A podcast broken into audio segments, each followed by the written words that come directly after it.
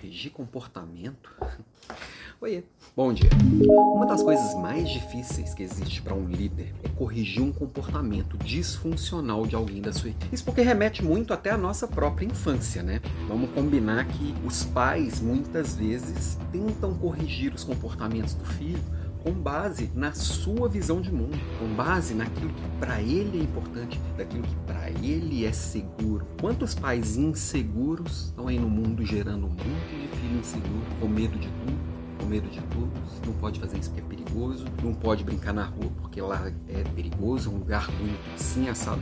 E a gente vai fazendo cópias meio estranhas da gente mesmo, né? E muito líder, como tem essa referência, acaba fazendo a mesma coisa com as pessoas da equipe, né? E um comportamento disfuncional que precisa ser corrigido é um comportamento que destoa do que é esperado daquela pessoa. Uma coisa é eu querer corrigir um comportamento, outra coisa é eu querer mudar uma pessoa que trabalha comigo para ela ser uma pessoa diferente do que ela é de verdade. Eu contrariar a natureza da pessoa, contrariar a autenticidade da pessoa, porque eu acho que aquele jeito não é legal. Por que, que o meu jeito que é o legal? Quem falou isso? É claro que uma empresa, um grupo, uma equipe, uma família tem os seus comportamentos base, tem as suas tradições, tem a sua cultura. E algo que distoe muito dessa tradição e dessa cultura exige algumas boas conversas. Agora, outra coisa são os comportamentos. Tem coisas que independem da cultura. Disciplina, cumprimento de combinado, engajamento, quanto eu me entrego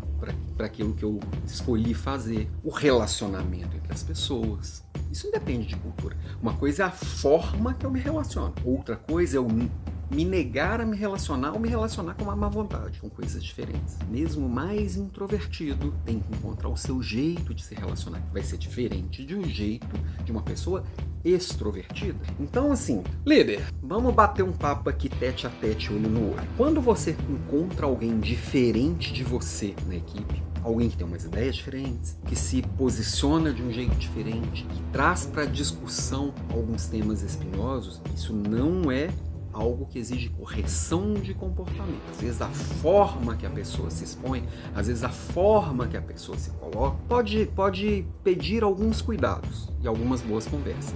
Mas o que a pessoa questiona, é importantíssimo ter alguém com essa visão diferente da sua aí. É importante ter alguém que está enxergando uma coisa que não tem ninguém enxergando. Nesse mundo pós-digital, essa visão diversa é o que vai fazer a riqueza da coisa acontecer. Fazendo sentido? Então, assim, corrigir comportamento. Sempre olha para dentro repente, estou querendo realmente corrigir um comportamento disfuncional, corrigir uma indisciplina, corrigir uma irresponsabilidade, corrigir alguma coisa que está deixando de ser feita por negligência, ou eu estou só tentando enfiar a pessoa na minha caixinha, ou na caixinha que talvez todo mundo ache que é a correta, para que muitas vezes a gente cria caixinhas imaginárias também. O jeito é o mais comum. E aí a gente fica com caixinhas pobres, imaginárias, e toda caixinha já é pobre por natureza, mas a imaginária é pior ainda. Então, para enriquecer a qualidade das relações na minha equipe, para enriquecer a diversidade de opiniões na minha equipe, para enriquecer a qualidade das decisões e das soluções que serão tomadas, eu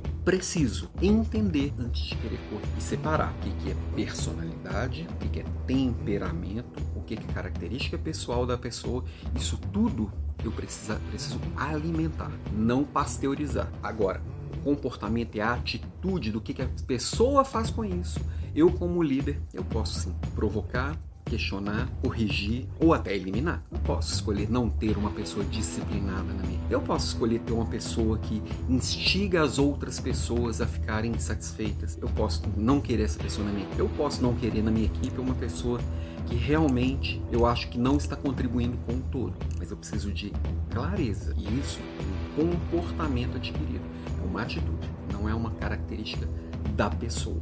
E para isso eu preciso, como líder, ter proximidade, empatia e confiança, ok? Beijo para você e até amanhã.